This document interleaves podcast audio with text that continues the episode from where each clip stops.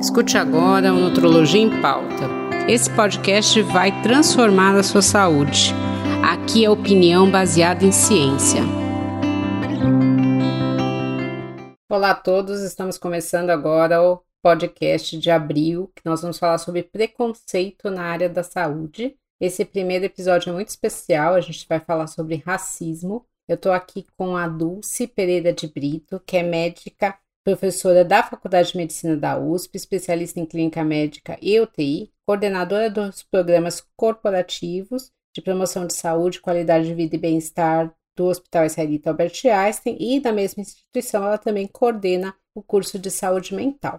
Eu sou Andréa Pereira, sou médica nutróloga da Oncologia e Hematologia do Hospital Israelita Albert Einstein, tenho doutorado pela Unifesp e sou uma das cofundadoras da ONG Obesidade Brasil. Então, Dulce, eu queria conversar com você o seguinte, né? A gente ouve muito que o racismo é algo dos Estados Unidos, que aqui no Brasil a gente não nunca teve separação de restaurante, de escolas, né? Ah, aqui a gente tem cerca de 54, 56% da população brasileira sendo negra, né? E nos Estados Unidos apenas 13%.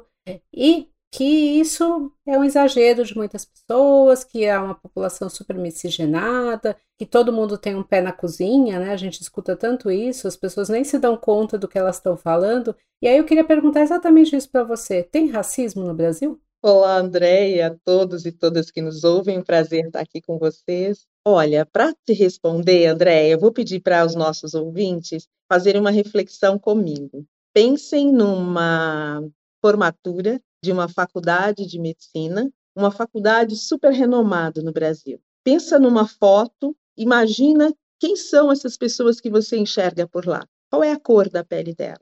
Agora, pensa numa escola infantil é, muito renomada, a, as melhores que você tem no seu bairro. Qual é a cor da pele das crianças que brincam lá? E a cor dos professores que dão aula lá? Pensa numa sala de teatro, as pessoas que estão pagando para assistir teatro, num restaurante, enfim. Agora, pensa é, nessa mesma faculdade de direito, uma boa faculdade de direito, famosa, tradicional, ou numa de faculdade de medicina, como eu disse, pensa quem está na área de limpeza, quem está varrendo o chão, quem está servindo o café. Pensa numa escola da periferia, pensa numa favela, qual é a cor das pessoas que prevalecem por lá? Tudo isso para responder para as pessoas que acham que não há separação no Brasil, que não há apartheid social no Brasil, é só para dizer que existe racismo e não fui nem eu que disse, foi a sua reflexão que te conduziu, porque quando você vê a exclusão de determinados grupos sociais ou grupos étnicos em determinados espaços, tecnicamente, tem nome e sobrenome. Essa exclusão e essa naturalização, que significa o quê? Eu olho, eu vou, por exemplo, a um restaurante bacana e eu nem percebo que só tem pessoas brancas mais, sabe? Ou eu tô, eu sou uma criança, uma adolescente de uma escola bacana e nem percebo que está faltando alguém algum grupo étnico sentado naquela, naquela cadeira, sabe? Então, essa naturalização de olhar e não ver um grupo social e achar que isso é normal, isso chama racismo, que é essa é, naturalização realmente dessa exclusão de alguns grupos. E, ao contrário, a fixação de outros grupos em determinados espaços, como na favela, como nas cadeias, isso é uma forma de exclusão. Isso é um reflexo de um regime econômico que o Brasil teve, chamado escravidão, que foi patrocinado pelo Estado, enfim, era um regime econômico, e que depois do abolicionismo, né, não houve nenhum tipo de política reparadora que fizesse com que essas pessoas que trabalharam 300 anos para a construção deste país, sem nenhum direito trabalhista, é, ao, depois do dia 13 de maio, elas foram lançadas à própria sorte, sem nenhum tipo realmente de seguro social, de reparo, e aliás com muitas proibições. Era proibido, inclusive, estudar. O negro não poderia né, estudar. Então, isso chama racismo. como não se apagam 300 anos facilmente, o que a gente vê hoje, esse, apartheid, essa cidade cindida, cortada ao meio, é, é racismo. Isso não depende das pessoas dizerem, mas eu não sou racista. Não, não, não se trata de ser ou não ser. Trata-se de ser um racismo estrutural, que estrutura a, no, a base da nossa sociedade. É como o ar que respiramos é estruturante. Sim, é o que você falou, é a imagem que fica né, na cabeça das pessoas e é algo que você tem até inconsciente. Né? Muitas vezes você não percebe nem a sua fala. Né? Então, isso é, é, interessante. Eu pesquisei algumas coisas, lá, os podcasts sobre preconceito, e eu falei que é muito triste pesquisar isso. Você vai vendo numericamente as coisas, né? Então, a gente tem visto, né? Eu pesquisei a parte de formação. A gente tem realmente, né, uhum. né? população acima de 25 anos, a gente tem, por exemplo, né, os homens brancos formados, a gente tem mais ou menos 20%. Quando você pega os homens pretos, isso cai para 7%. Né? As mulheres brancas, a gente tem 23%, né? E os homens, a gente tem 10%. Na minha turma de faculdade, eu sou formada na Unifesp, a gente tinha uma médica, né, que se formou negra, era a única. Eu acho que nos seis anos que eu fiquei lá, ela foi a única a entrar.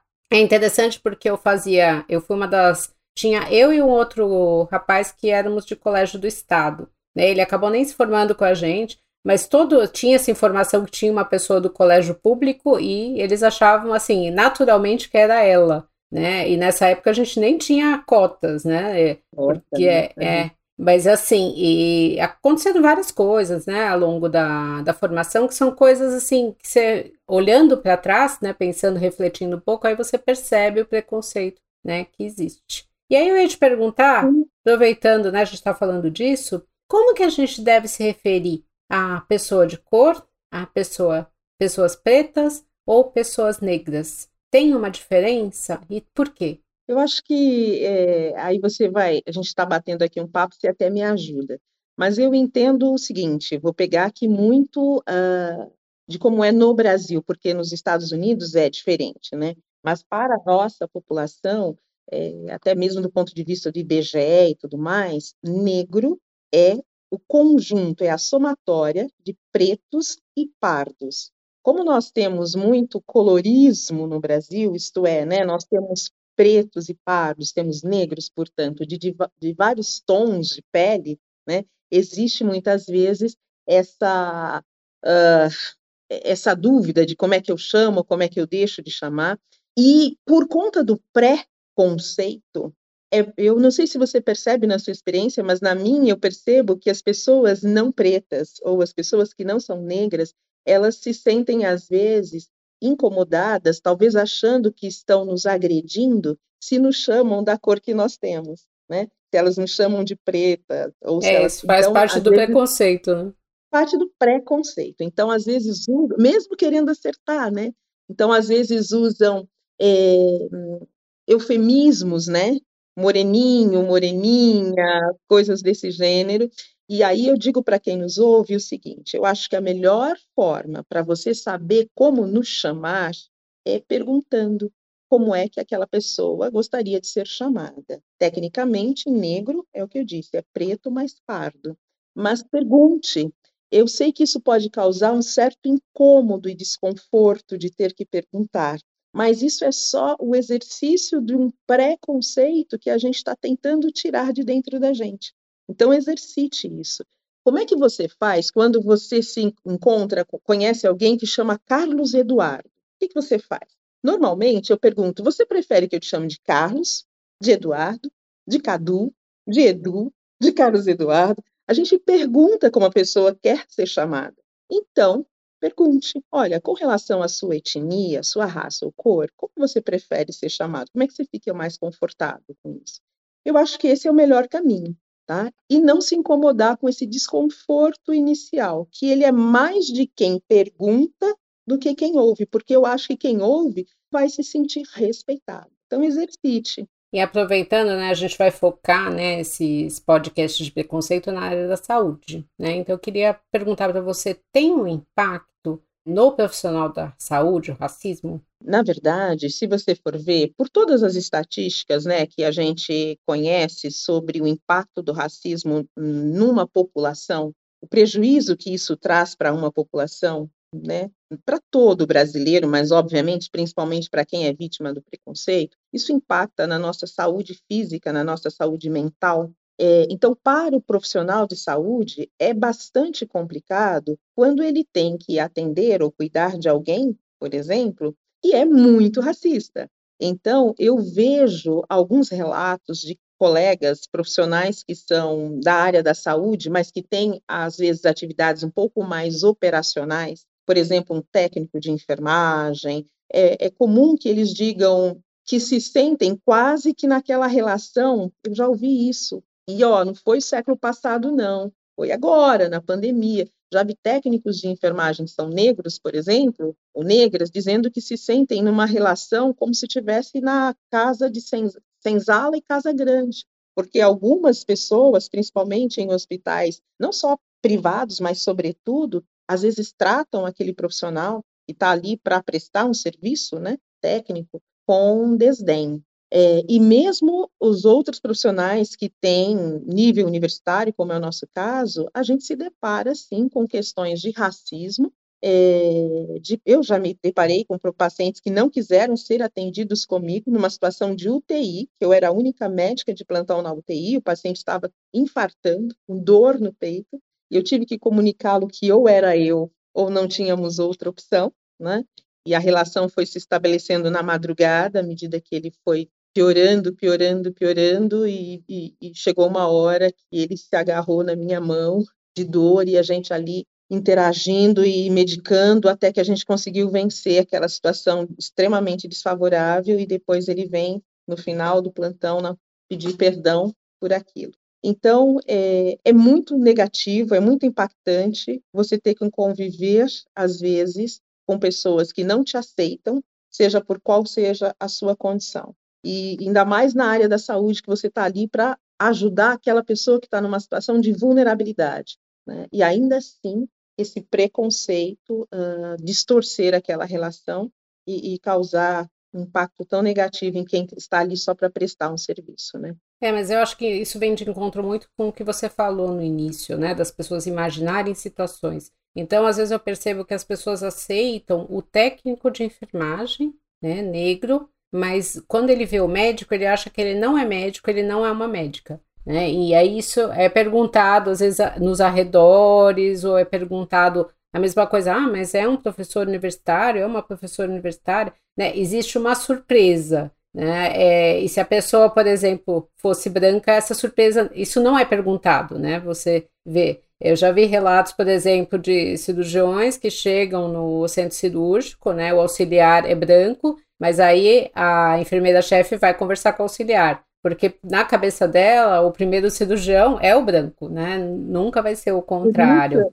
Sim, eu, eu provavelmente você já viveu isso também, André. Eu vivo isso quase todos os dias quase todos os dias. Ontem eu vivi isso, eu fui dar uma entrevista e estava aguardando na sala de espera e assim, o pessoal da assessoria passa reto, vai até a só tinha eu na sala de espera, eles tinham sido comunicados que eu tinha chegado e vai até a recepção procurando onde está a doutora Dulce. Então, o meu convite para quem nos ouve é o seguinte, gente, como que é necessário e urgente, é tardio, mas pelo menos que façamos agora, é que a gente atualize a nossa vista, a nossa visão, a nossa visão de mundo. E não é nem uma visão de futuro, é uma visão do presente. O mundo mudou, que bom. Mudou menos do que precisaria, mas já mudou. E, de fato, quem ainda olha para o outro, o outro que é diferente de você, com esses óculos de, carregados de preconceito, é, você não só machuca o outro, mas você empobrece a relação. Então, eu acho que é, o convite urgente é das pessoas realmente dar um restart, sabe, até na sua estrutura mental e tentar rever como é que você enxerga o mundo, né? E porque o racismo é isso, ele faz isso comigo e faz isso com você que nem sabe que tem comportamentos racistas. Ele faz com que você enxergue as pessoas em lugares fixos, estereotipados. Então, é, ele também te aprisiona. Sim. E você também precisa ganhar a alforria desses, dessas prisões mentais que impedem que a gente progrida enquanto humanidade. Sim, né? Exatamente. Então, é por isso que eu digo que o abolicionismo é realmente um, um sei lá, é uma obra inacabada. E assim, né, teoricamente, Dulce, nós profissionais de saúde, nós deveríamos atender os pacientes livres de qualquer tipo de preconceito né? Mas a gente sabe que nós somos pessoas, seres humanos, que carregam toda uma educação, uma bagagem por trás. E eu queria perguntar exatamente isso. Eu já vi alguns números americanos, eu não, não cheguei a achar números brasileiros, que falam que, por exemplo, um paciente negro, ele é reanimado menos tempo, ele recebe menos é, remédios para dor. É verdade. E assim, eu não sei, isso tem um impacto no Brasil? Tem uma diferença do paciente negro atendido? Infelizmente tem, infelizmente tem. A gente diz que a cor, a gente diz, aliás, que a dor tem cor. Eu até, assim, me emociono um pouco, eu lembro da Elza Soares, quando ela canta, ou cantava, né? Porque infelizmente nos deixou recentemente, que a carne mais barata do mercado é a carne negra. E, infelizmente, o racismo estrutural, e por isso ele é estrutural, ele está em todas as instituições. Ele está na instituição jurídica, ele está nas escolas, ele está nos supermercados, ele está na saúde, está. Então, a gente tem pesquisas aqui no Brasil, Andréia, por exemplo, um estudo chamado Nascer no Brasil, pesquisa nacional sobre parto e nascimento, é de 2012, eu acho, mostrou que, por exemplo, comparando mulheres pretas, né, ou mulheres negras, pretas e pardas, com mulheres brancas, no quesito, uh, na hora do parto, né, na hora de fazer a episiotomia, que é aquele cortezinho que é feito para facilitar a saída do bebê, na região né, dos, é, dos grandes lábios ali, na região pélvica, está provado que as mulheres pretas e pardas, elas têm quando vai fazer esse corte, elas recebem 50% menos, elas têm uma chance de 50% menor de receber uma anestesia local para fazer esse corte do que as mulheres brancas. Então, por isso que a gente diz que a dor tem cor. Por, essa pesquisa foi estendida para internos, alunos de medicina do quinto e sexto ano, assim como para residentes, e perguntaram para eles queriam entender por que, que eles davam menos anestesia para fazer uma episiotomia nas mulheres pretas e pardas. E o que eles disseram é que eles achavam que a mulher preta e parda, ela aguenta mais, ela é mais forte. Veja você o que é o que é um estereótipo colocado na estrutura mental de uma população, e isso vai passando de pai para filho de forma geracional vincula a escravidão ou a escravatura força. Então, ela aguenta, ela é boa para parir. É, mas isso não é porque os alunos de medicina ou os uh, residentes são maus. Eles não são maus. É porque eles são vítimas de uma coisa chamada racismo, entende?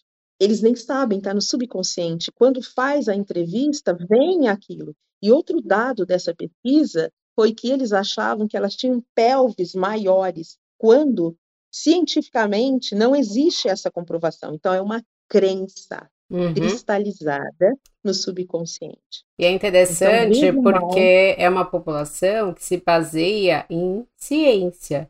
Esse comportamento ele é tão forte que a pessoa é como se ela não tivesse esse conhecimento. É porque em nenhum momento, em nenhum artigo científico, você vai encontrar que a anestesia deve ser baseada na cor de pele de alguém, né? Mas é mais forte, Exato. né? Isso, o racismo, ele vem à frente, ele se coloca à frente das suas ações. E você acaba sendo vítima dele, fazendo coisas que você nem imaginava, né? Que você nem se dá conta. Então, quando você diz que às vezes a pessoa fala algumas palavras que têm conotação racista, mas ela nem se dá conta, é isso é, ele, o racismo vai naturalizando tudo. Então, é, nem sei por que, que eu estou dando menos analgésico para aquela criança preta que está em crise álgica, crise de dor, por uma anemia falciforme. Eu nem sei por que reanimo menos tempo, faço menos massagem cardíaca num homem preto ou numa mulher preta.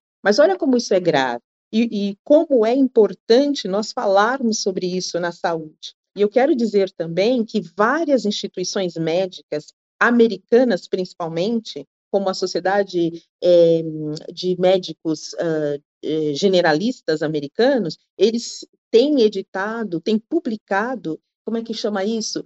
É, como se fossem é, editais reconhecendo o quanto têm sido racistas, inclusive na publicação de trabalhos científicos, porque na maior parte dos trabalhos científicos a população negra não é contemplada. Então, muita, muito do que nós precisávamos saber sobre a saúde do negro nós não sabemos, a gente trata por analogia em relação à população branca. Então, várias, várias institutos médicos e sociedades médicas e científicas estão se posicionando, reconhecendo esse racismo estrutural que os trouxe até aqui e se comprometendo daqui para frente mudar suas práticas. É, eu acho que é, é, isso, né? A gente tem que falar cada vez mais para você ter né, respaldo, para você ter essa mudança, para as pessoas se conscientizarem do que elas estão fazendo, né? Porque enquanto está inconsciente, você não vai mudar. Você nem percebe o que está acontecendo, né? É isso. E, e eu gosto muito dessa que você está trazendo, da coisa da gente lembrar que pode ser inconsciente. Então não tem essa, ah, mas eu não quis fazer. Sabe a história do crime sem dolo?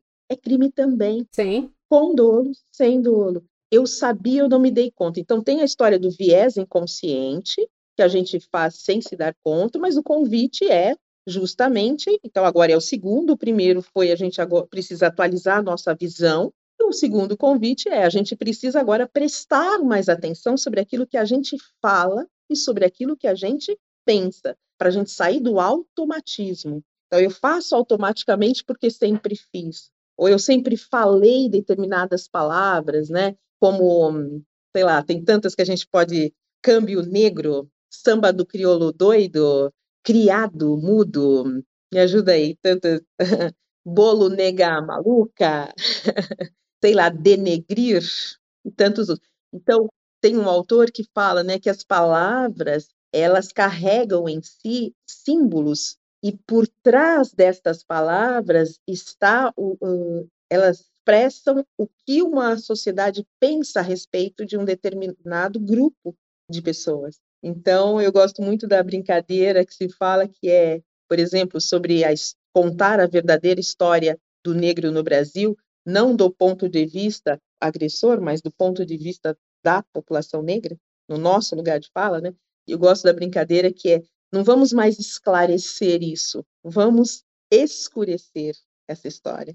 Ela está muito esclarecida, muito. Vamos, vamos escurecer a história. Isto é, vamos colocar a nossa tinta nessa escrita. E aí, assim, né, uma das coisas que eu percebi, né, nesse estudando os preconceitos, né, na área da saúde, é que eles meio que se sobrepõem.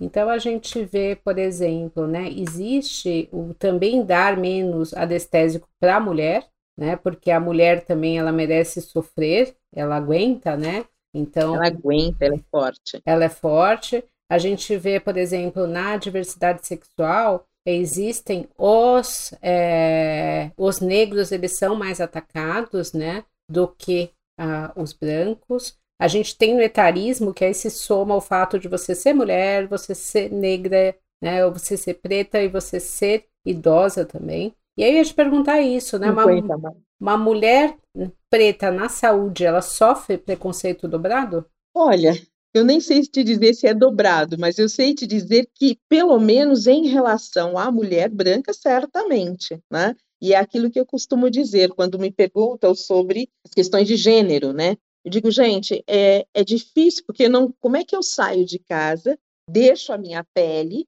e saio só mulher? Eu saio junto, e a minha pele. Então, a gente acaba recebendo preconceitos dos dois lados, preconceitos pelo gênero, preconceito pela cor. É tão terrível isso, porque tem impacto na sobrevida, porque mulheres negras, quando comparado com mulheres não negras, brancas, amarelas, enfim, a gente tem uma expectativa de vida de mais de 10 anos a menos no Brasil do que as mulheres. Brancas, e é terrível porque, mesmo quando você compara para o mesmo status socioeconômico, porque também tem isso aqui no Brasil, e talvez quem nos ouça ainda tenha essa dúvida: puxa, mas não será uma questão social só? Não será que se tivesse dinheiro isso resolveria o problema? Não. Obviamente que atenuaria uma série de coisas que você e eu, por pertencermos a outra classe social hoje, não sofremos mais. Mas ainda assim, há grandíssimo preconceito que nós sofremos todos os dias, não é? Então, é, nós precisamos olhar, nós profissionais da saúde, nós seres humanos, você precisa olhar com, com muito cuidado quando você está diante de uma mulher preta, que vai se somando esses outros preconceitos, como você falou, seja por diversidade sexual, seja por questões da idade, tudo isso vai se somando, né? São, eu acho que são, é quase como se fossem pedras que vão colocando dentro da mochila dessa pessoa e vai ficando tão difícil caminhar, gente, tão difícil caminhar e, né, tanta iniquidade que a gente vai colocando no caminho dessas pessoas que beira a desumanidade.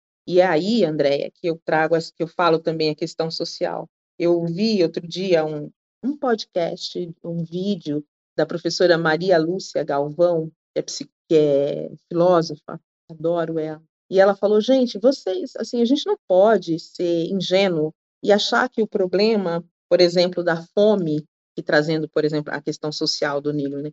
A gente não pode achar que o problema da fome é falta de comida, é falta de humanidade, entende? A gente não pode achar que o problema do negro é porque ele está lá na favela ou na, na comunidade. Não é isso. É falta de fraternidade, é falta de políticas públicas, não é falta de inteligência. Eu gosto de dar um exemplo assim, ó, pensa num, numa pessoa negra que você admira muito, que é tida como uma pessoa de grande sucesso. Vou trazer dois, dois exemplos, até fora do Brasil, para ficar menos. Vamos pensar na Beyoncé, vamos pensar no Michael Jordan.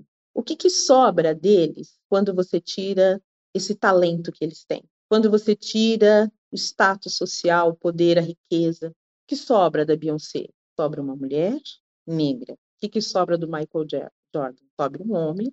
Se você tira a questão do gênero deles, o que sobra? Pessoas negras quando a gente vai para dentro das comunidades, ou quando a gente liberta o negro no dia 13 de maio, joga para a rua, joga para a periferia, joga para as favelas e não dá para eles educação de qualidade, oportunidades, não dá emprego, não dá crescimento e desenvolvimento para que ele possa brilhar na sua plenitude, a gente está fazendo, é como se a gente chegasse para o Michael Jordan e tirasse tudo dele, todo o talento, todo o brilho, ou se a gente fizesse isso com a Beyoncé, ou se a gente fizesse isso com quem quer que você queira citar de pessoas que foram, que puderam atingir a sua plenitude, seja na arte, seja no esporte, seja uh, na medicina, na ciência, aonde quer que seja. São múltiplas inteligências, inteligências linguísticas, inteligências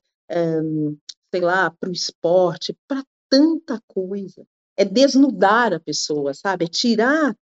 Eu não posso, assim, vai lá no Gilberto Gil e tira dele todo o talento que ele tem, tira todo o potencial. É razoável? Pois é isso que a gente faz desde 1500 com os negros que foram chegando aqui, desnudando-os. Então, é, é ruim para todo mundo, empobrece todo mundo. É, eu acho que é, isso é fundamental, né? Bom, conversamos demais. Queria agradecer muito a presença da Dulce. Foi uma grande honra aqui fazer esse podcast com ela. Para vocês que estão nos ouvindo, espero que sirva como um momento de reflexão. Eu acho que você, o conhecimento, ele sempre empodera as pessoas. Né? Você tem que pensar e mudar não é ruim para ninguém.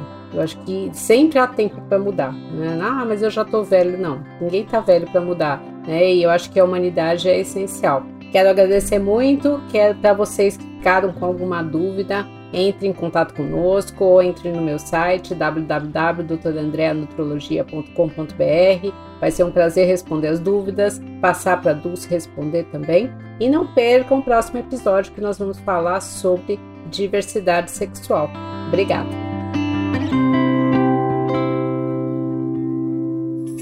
Uma produção, voz e conteúdo.